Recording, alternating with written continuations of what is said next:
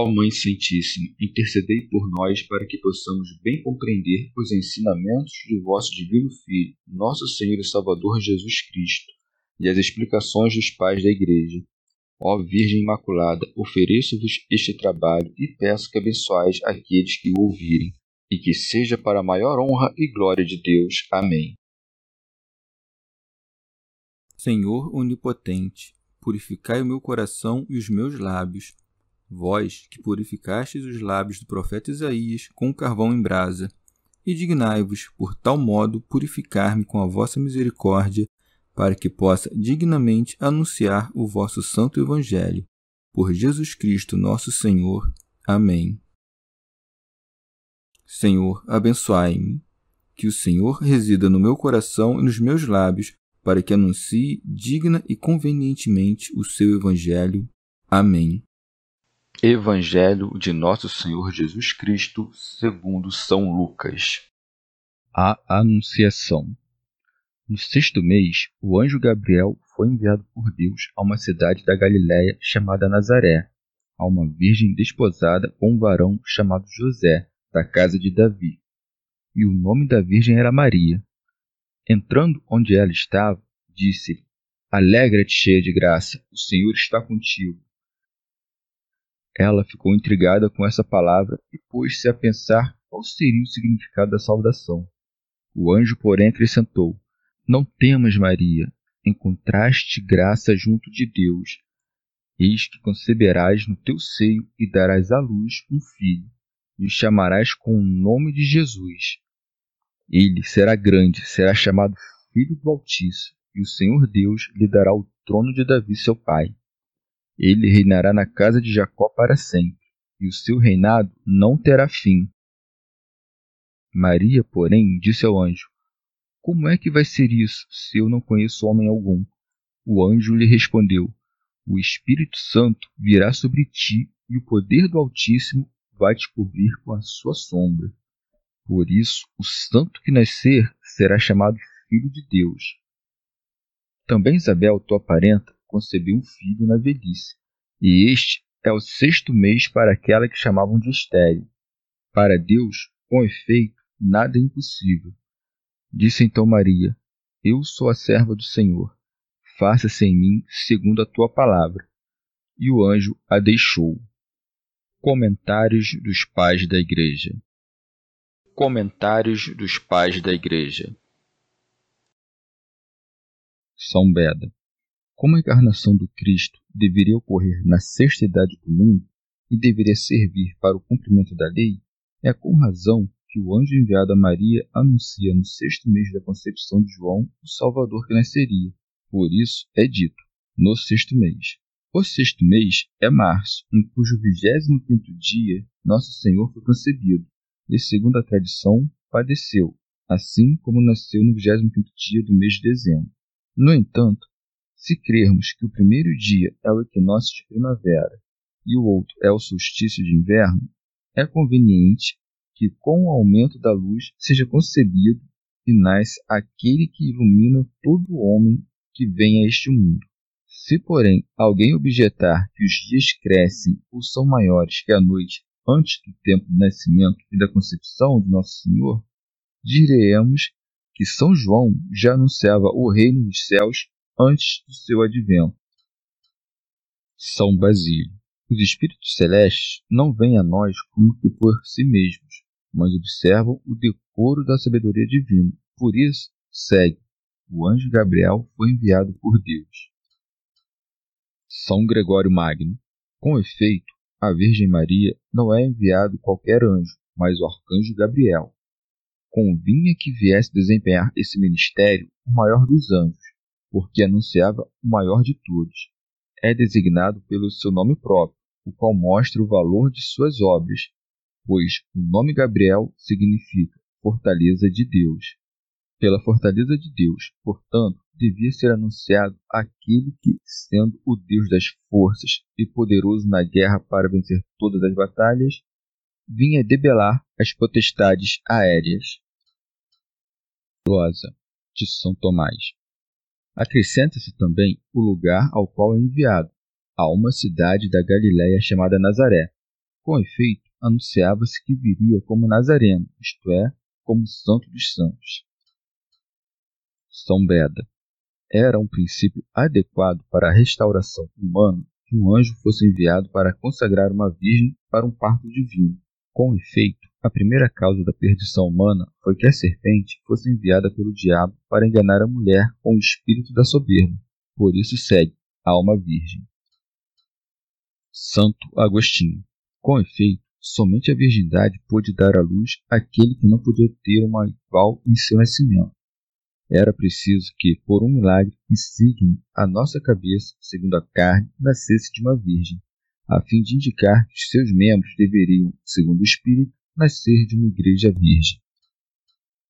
São Jerônimo. Com razão, um anjo é enviado a uma virgem, porque o estado virginal sempre é afeito ao anjo. Seguramente, viver fora da carne, estando na carne, não é uma vida terrestre, mas celestial. São João Crisóstomo. O anjo não anuncia a Virgem depois do par, para que não se perturbasse demais, mas lhe fala antes da concepção.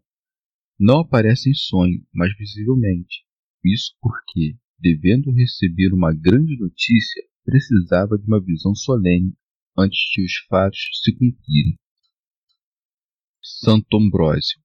A Escritura diz com razão ambas as coisas, que era desposada e que era virgem. Virgem para manifestar que desconhecia toda união marital. Desposada para que não sobreviesse a infâmia de ter maculado sua virgindade aquela cujo ventre carregado parecia um sinal de corrupção. Quis antes o Senhor que alguns duvidassem do seu nascimento e da pureza da sua mãe. Sabia quão delicado é o pudor de uma virgem e quão frágil é a reputação de castidade. Não julgou conveniente que a fé no seu nascimento fosse construída sobre injúrias à sua mãe. Segue-se também que, assim como a Santíssima Virgem foi íntegra pelo seu pudor, assim também a sua virgindade deveu ser inviolável na opinião. Não convinha deixar às virgens que vivem má reputação essa aparência escusa, isto é, que a mãe mesma do Senhor parecesse difamada. O que se poderia arrepender aos judeus e Herodes se houvesse parecido perseguiam o fruto de um adultério? Como pudera dizer ele mesmo, não vim destruir a lei, mas cumpri-la, se parecesse começar por uma violação da lei, condena o parto daquela que não está casada. O que, por outro lado, dá mais fé às palavras da Virgem e remove todo o pretexto da mentira. Mãe, sem estar casada, deveria ter querido ocultar a sua falta com uma mentira. Casada, não tinha motivo para mentir, posto que a fecundidade é o prêmio e a graça do casamento. Tampouco é pequena causa que a virgindade de Maria enganasse o príncipe do mundo, o qual, vendo-a desposada com um homem, nada pôde suspeitar a respeito de seu par. Orígenes. Com efeito, se não tivesse esposo, Logo teria feito o diabo pensar em como aquela que não conhecia nenhum homem poderia estar grávida. Essa concepção, diria, deve ser divina, deve ser algo superior à natureza humana.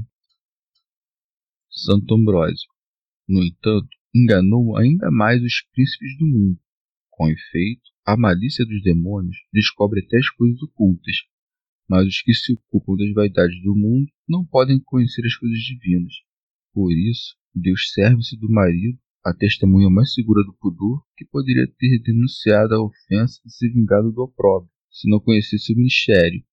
Dele é dito, chamado José, da casa de Davi. São Beda, o qual não somente se refere a São José, mas também a Maria.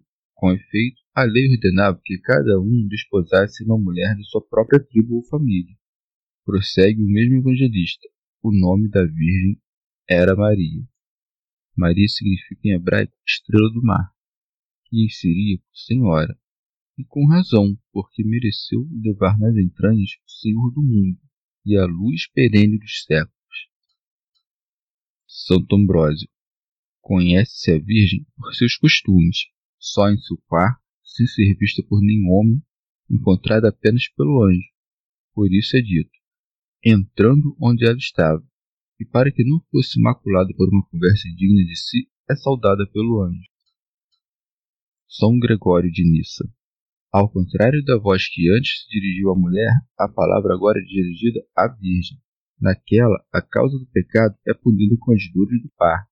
Nesta, a tristeza é afastada pelo gozo. Por isso, com razão, o anjo anuncia à Virgem, dizendo: Salve! Expositor grego. Atesta-se que era digna de ser desposada quando se diz cheia de graça. Com efeito, mostra-se que era fecunda em graças como que mostrando um dote esponsal, ou penhor.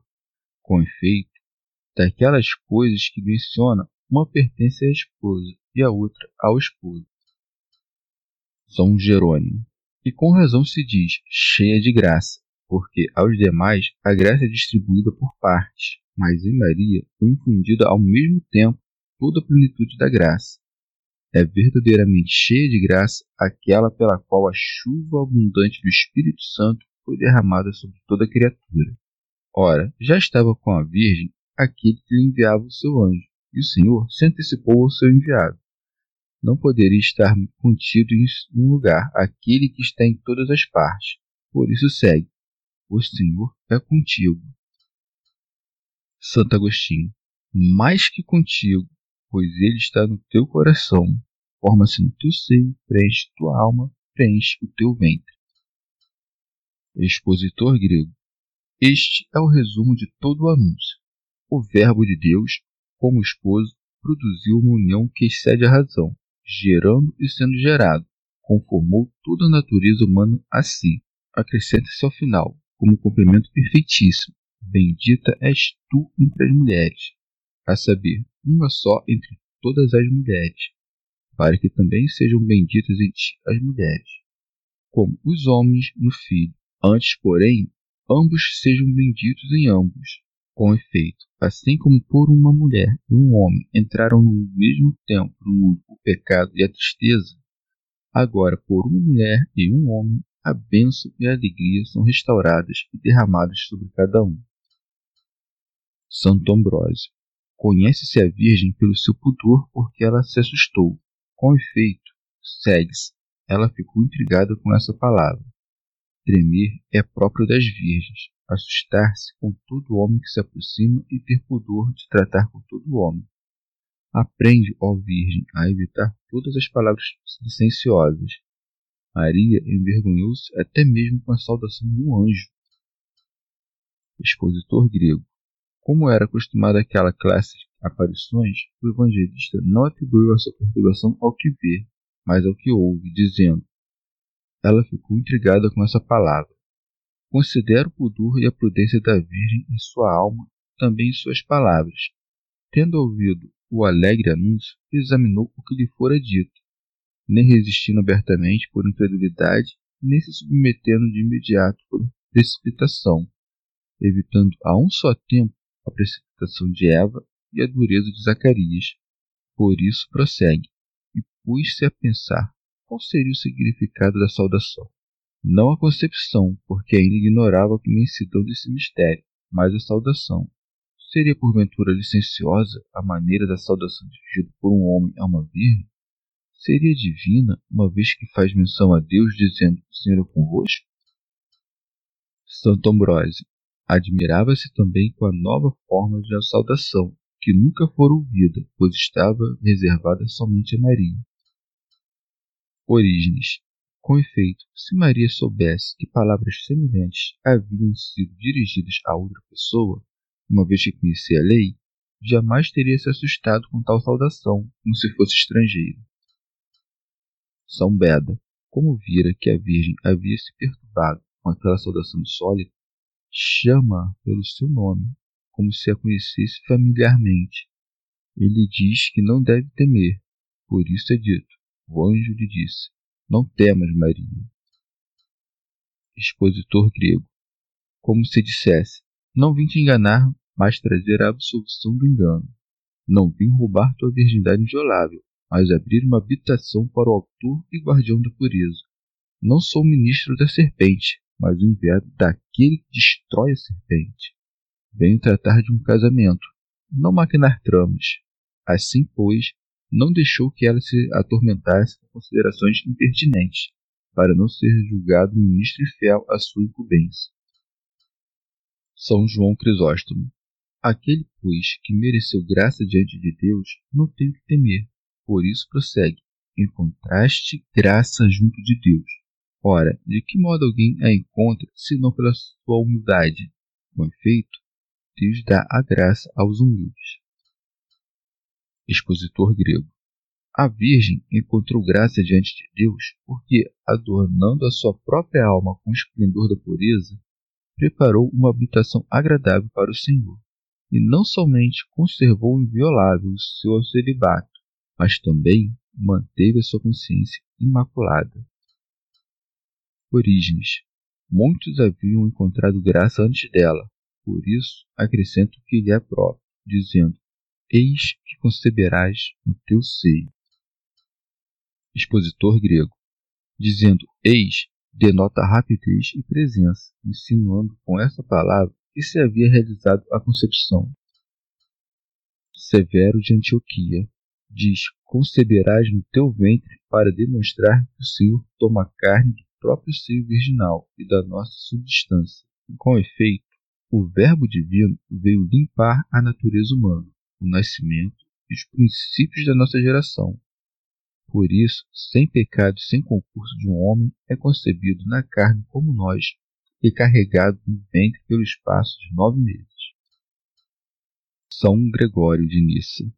Mas como acontece especialmente que é concebido o Espírito Divino e ela dá à luz o Espírito da salvação, segundo anunciar o profeta, o anjo anuncia, e darás à luz um filho. Santo Ambrósio. Nem todos são como Maria, e quando concebem o Verbo do Espírito Santo, o dão à luz.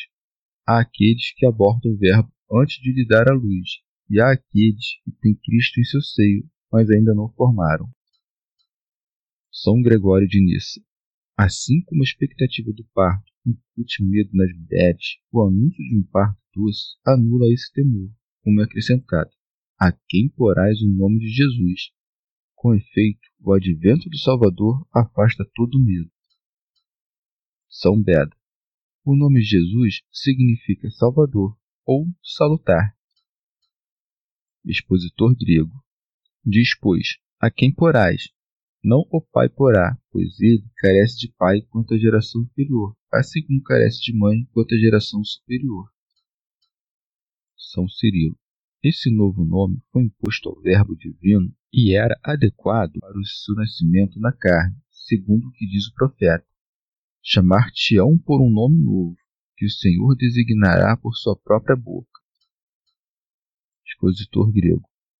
Mas como esse nome é comum ao sucessor de Moisés, o anjo, indicando que não será semelhante àquele, acrescenta: será grande. Santo Ambrósio. Também foi dito de São João que seria grande. Contudo, aquele foi grande como homem, e este é grande como Deus. Com efeito, o poder de Deus difunde-se amplamente e a grandeza da substância celeste estende-se amplamente.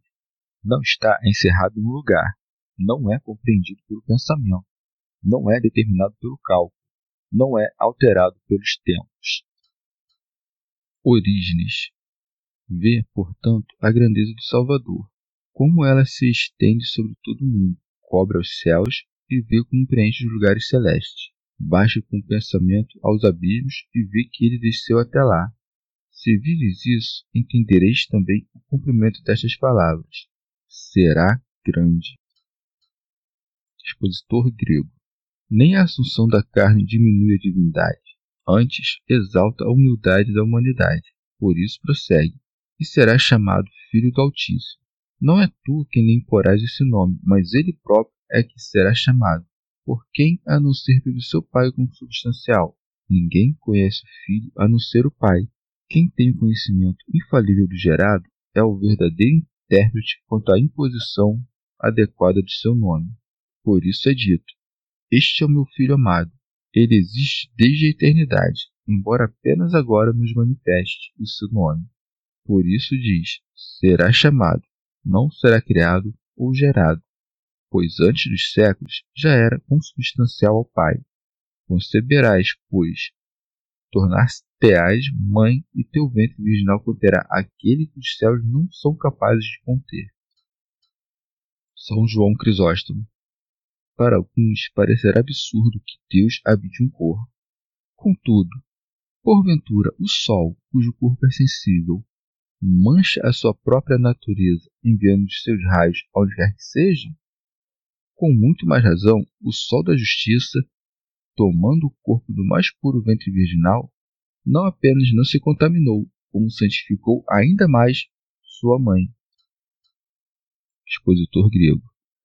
E para recordar a Virgem dos Profetas, acrescenta: E o Senhor Deus lhe dará o trono de Davi, seu pai, para que soubesse claramente que aquele que nasceria dela era o próprio Cristo, que, segundo a promessa dos profetas, nasceria da descendência de Davi. São Cirilo. No entanto, não procedia de José o corpo puríssimo do Cristo. Com efeito, José e a Virgem provinham de uma mesma linha, da qual o Filho unigênito tomou a forma humana. São Basílio. O Senhor não se assenta no trono material de Davi, uma vez que o reino dos judeus havia passado a Herodes. Chama-se trono de Davi aquele em que se assenta o Senhor para governar um reino indissolúvel. Por isso segue: ele reinará na casa de Jacó. São João Crisóstomo. Chama aqui casa de Jacó todos aqueles do número dos judeus que creram nele. Com efeito, como diz São Paulo, nem todos os que pertencem a Israel são israelitas. Somente os filhos da promessa são contados como descendentes. São Beda. Ou chama a casa de Jacó toda a igreja, que ou nasceu de uma raiz boa, ou, sendo um zambujeiro, foi enxertado por meio da fé em boa oliveira. Expositor grego. Ninguém pode reinar eternamente a não ser Deus. Por isso, embora se diga que recebe o trono de Davi por causa da sua encarnação, enquanto Deus é reconhecido como Rei eterno. Prossegue, e o seu reino não terá fim, não somente enquanto Deus, mas também enquanto homem. No presente, reina sobre muitos, mas reinará por fim sobre todos, porque todas as coisas lhe serão submetidas. São Beda. Cesse, portanto, o Nestório de dizer que somente o homem nasceu da Virgem, que este não foi recebido pelo Verbo em unidade de pessoa, quando o anjo diz que aquele mesmo que tem por pai Davi será chamado Filho do Altíssimo, demonstra a unidade da pessoa de Cristo em duas naturezas. O anjo não usa os verbos no tempo futuro, como dizem alguns hereges, porque Cristo não existiu antes de Maria, mas porque em uma única pessoa o homem Deus partilha o nome de filho. Santo Ambrósio não devia Maria nem deixar de crer no anjo, nem usurpar temerariamente as coisas divinas.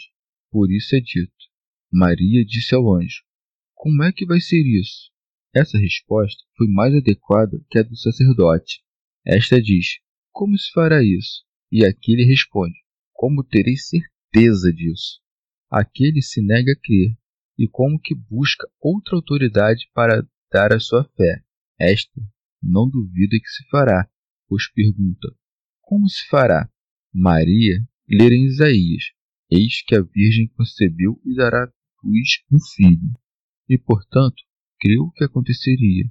Porém, não lera como aconteceria. Não fora revelado nem a um profeta tão grande como aquilo se cumpriria. Tão grande mistério deveria ser proclamado não pela boca de um homem, mas pela de um anjo. São Gregório de Nissa. Considera também as palavras da Virgem.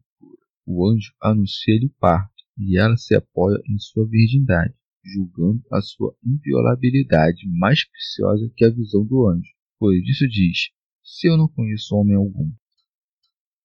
São Basílio. Conhecimento entende-se de muitos modos. Chama-se conhecimento a sabedoria do nosso Criador também a notícia de suas grandes obras, a observância dos seus mandamentos e daquilo que nos aproxima dele, e, finalmente, a união nupcial, como aqui se entende. São Gregório de Nissa. Essas palavras da Virgem indicam aquilo que guardava no segredo de seu coração. Com efeito, se pretendesse desposar José a fim de se unir maritalmente, Por que razão se admiraria quando se fala em concepção? Pois, sem dúvida, então esperaria ser mãe um dia de acordo com a lei da natureza. Uma vez, porém, que deveria preservar inviolado seu corpo oferecido a Deus como uma hóstia sagrada, diz: Pois eu não conheço varão, como se dissesse: Ainda que tu sejas um anjo, parece-me impossível que eu conheça varão. Como, pois, serei mãe se não tenho marido? Pois a José só conheci como esposo. Expositor grego.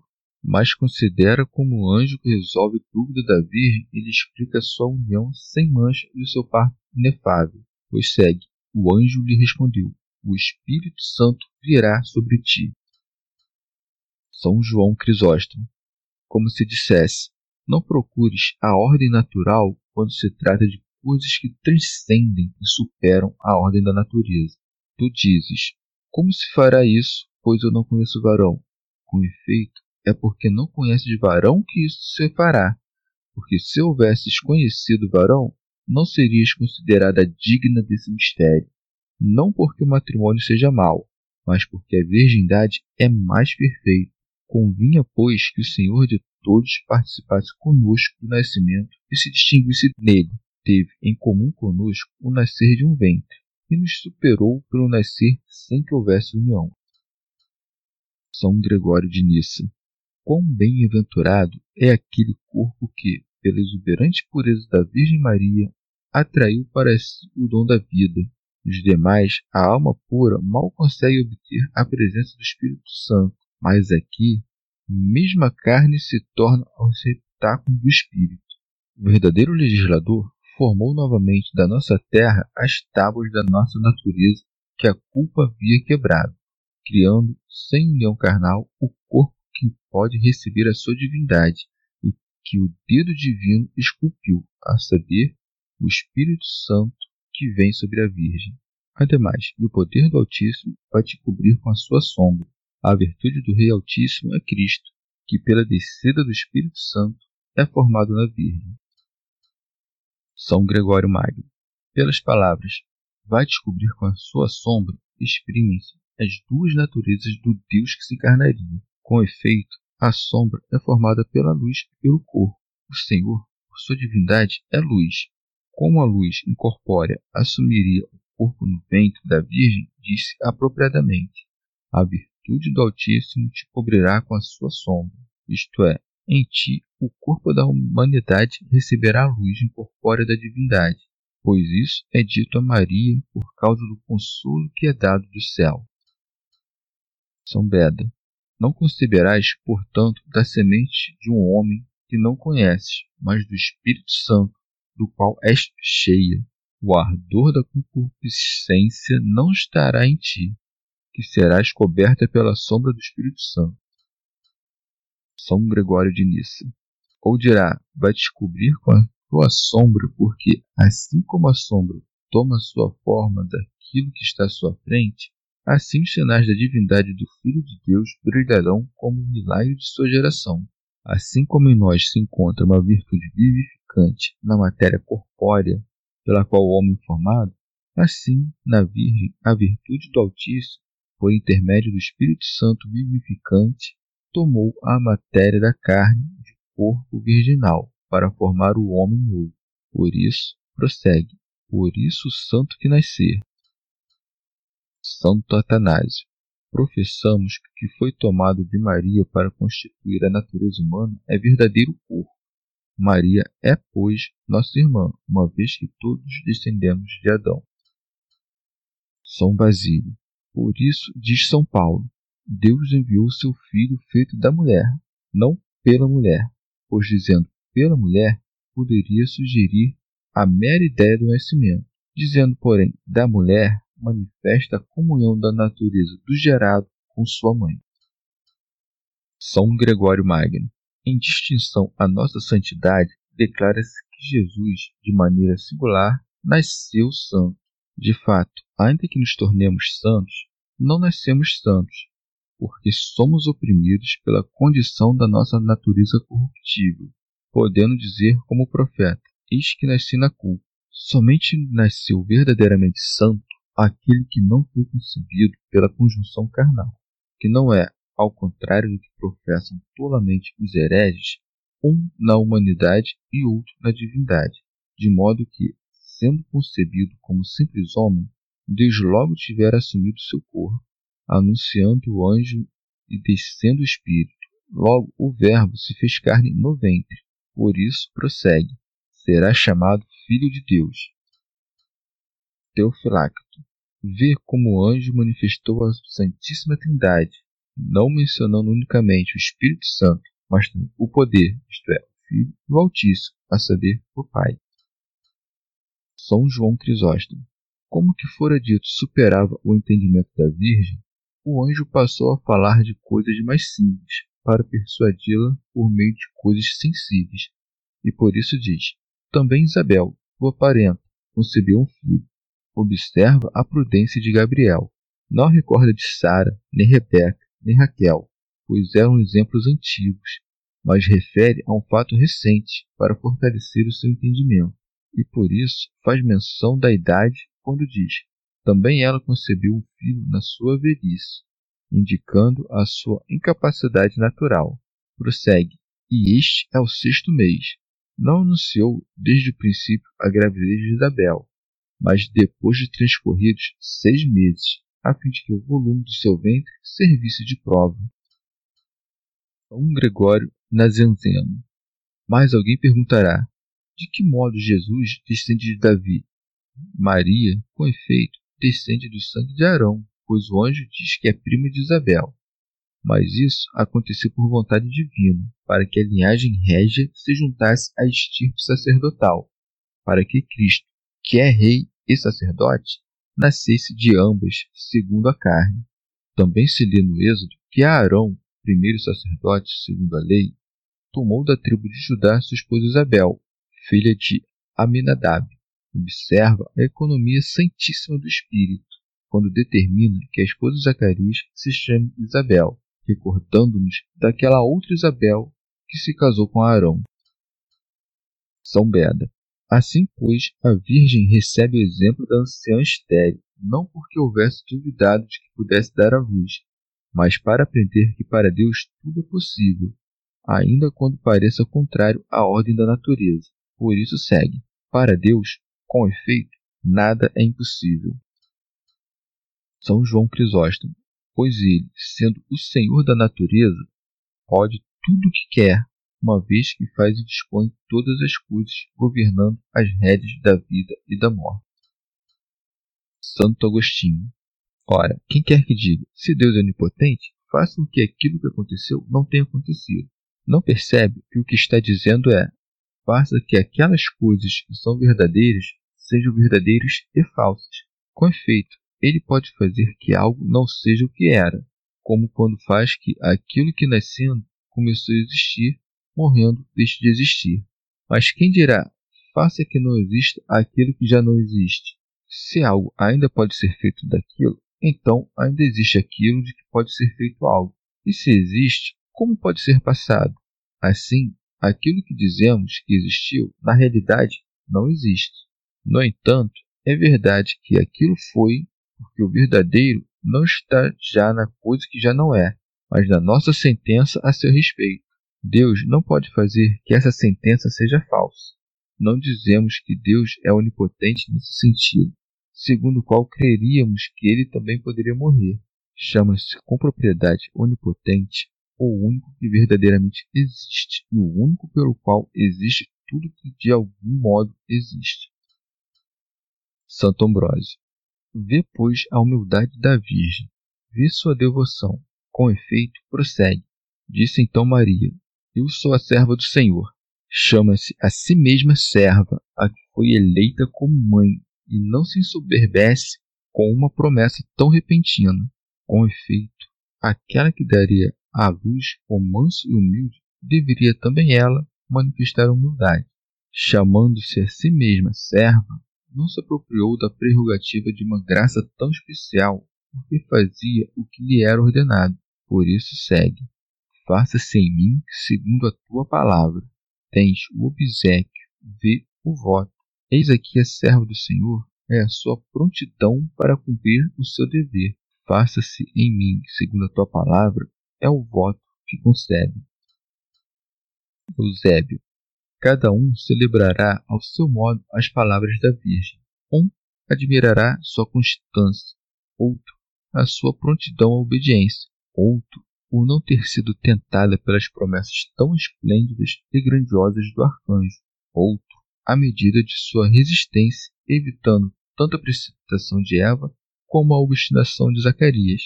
A mim, sua humildade não parece menor causa de admiração.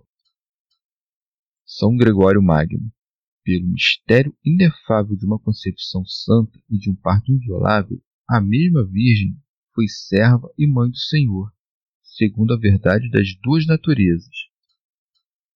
São Beda. Recebido, pois, o consentimento da Virgem, o anjo retornou imediatamente ao céu, por isso segue, e o anjo a deixou. Eusébio, não apenas obtendo o que desejava, mas admirando-se da forma virginal e da plenitude da virtude. Chegamos ao fim de mais um dia de comentários da Catena Áurea. Muito obrigado por ficarem até aqui. Que Nossa Senhora derrame suas graças sobre nós e até amanhã.